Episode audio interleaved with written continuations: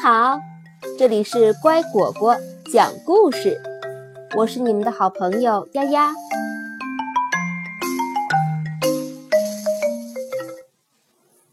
懒惰的小熊。从前有一只懒惰的小熊，它最喜欢做的事就是在太阳底下睡觉。如果实在饿极了，他就随便找来一些苹果、浆果和坚果之类的，填饱肚子。他对这样的生活很是满意，根本不担心以后的日子。偶尔，他也会带上鱼竿，去河边钓鱼，然后美美的吃上一顿。有一只小猪，每天都会扛着重重的货物从小熊身旁走过。小猪每天都在忙碌着，从不停下来说说话。小熊看到小猪那么勤奋，感到很惊讶。他很好奇，小猪到底在干什么。有一天。当小猪背着一个大袋子从小熊身旁走过时，他问道：“小猪，你为什么这么努力的工作呢？休息一会儿吧，享受一下生活。”“我没有时间。”小猪回答说，“我在为冬天储备粮食。”“为冬天？”小熊吃惊地说。冬天还早着呢，放松点儿，和我一起享受美妙的阳光吧。很抱歉，小猪说，可我必须去工作了。那你打算什么时候开始为冬天做准备呢？明天吧。小熊满不在乎地说。每天。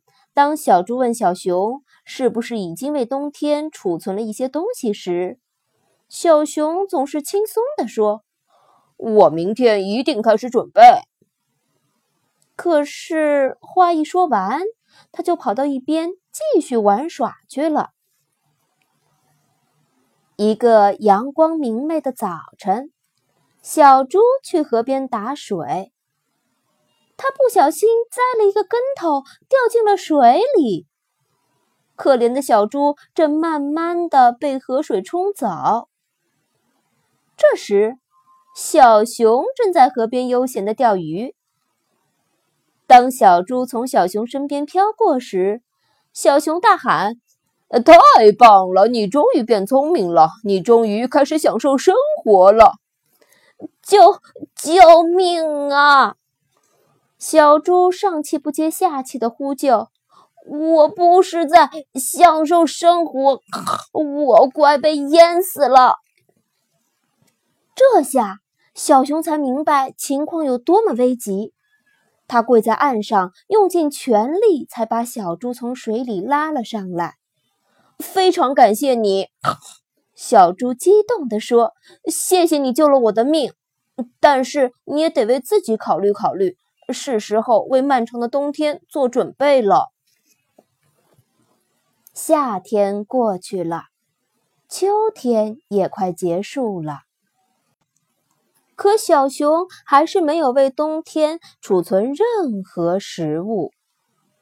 他捡起了最后一个苹果，再也找不到其他可吃的东西了。当冬天的第一场雪从灰暗的天空中飘落的时候，小熊决定去钓鱼。但是小河已经被冻住了，河水结成了冰，这就意味着小熊再也不能去钓鱼了。小熊打着寒战，饿着肚子回到了洞里。他饿得睡不着觉，眼前浮现出小猪忙碌的身影。如果我不是那么懒惰，那我现在一定存够过冬的粮食了。又过了几天，小熊再也忍受不住了，它艰难地穿过雪地去找小猪，疲惫的身体好像随时有可能倒下。小猪，他恳求道：“帮帮我吧，我快饿死了，我的脚都被冻僵了。”小可怜儿。小猪看着他，我不是早就提醒过你要为冬天做准备了吗？不过你放心，我会帮你的。现在你得去砍一些木头来，这样我才能给你做一些可口的饭菜呀。小熊赶忙去砍木头，好像只有这样它才可以活命似的。他还从来没有这么辛勤的工作过。干完这些繁重的活儿后，饿极了的小熊狼吞虎咽的把盘子里的食物全部吃光了。小猪惊讶的看着小熊，他又吞下了满满三盘饭菜，然后才满足的抹了抹嘴。过了几天。小熊再一次敲响了小猪家的门。我又饿了，小熊说。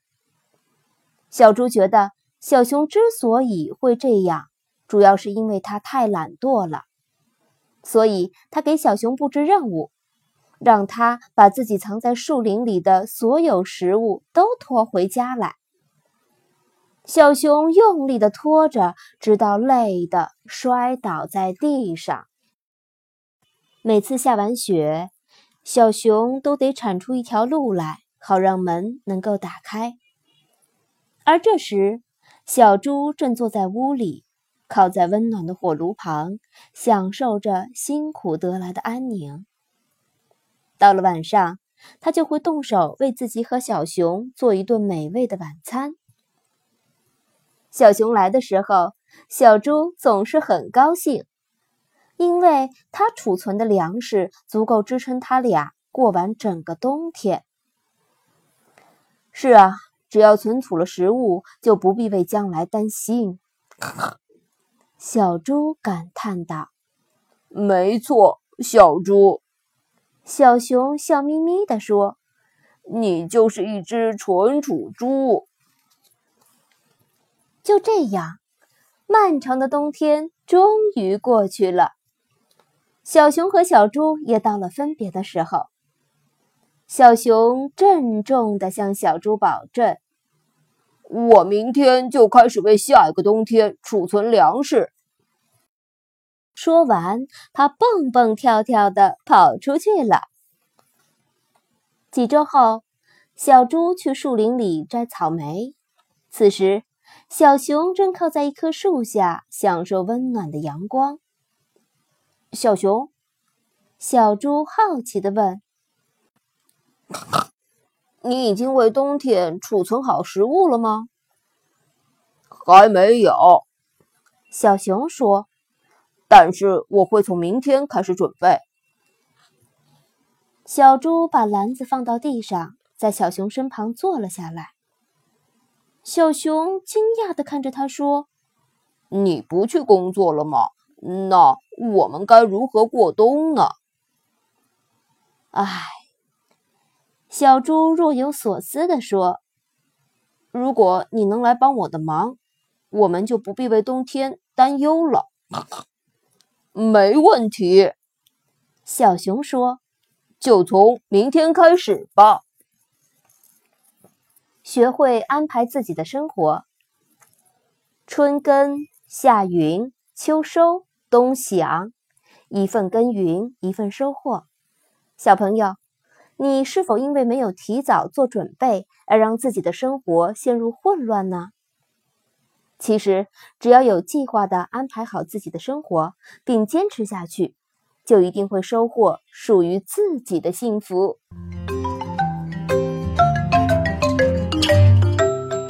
今天的故事讲完啦，感谢收听。更多故事，请关注微信公众号“乖果果”收听哦。欢迎给我留言。加我好友。我的个人微信号：丫丫的全拼加数字八二零三七四。明天见。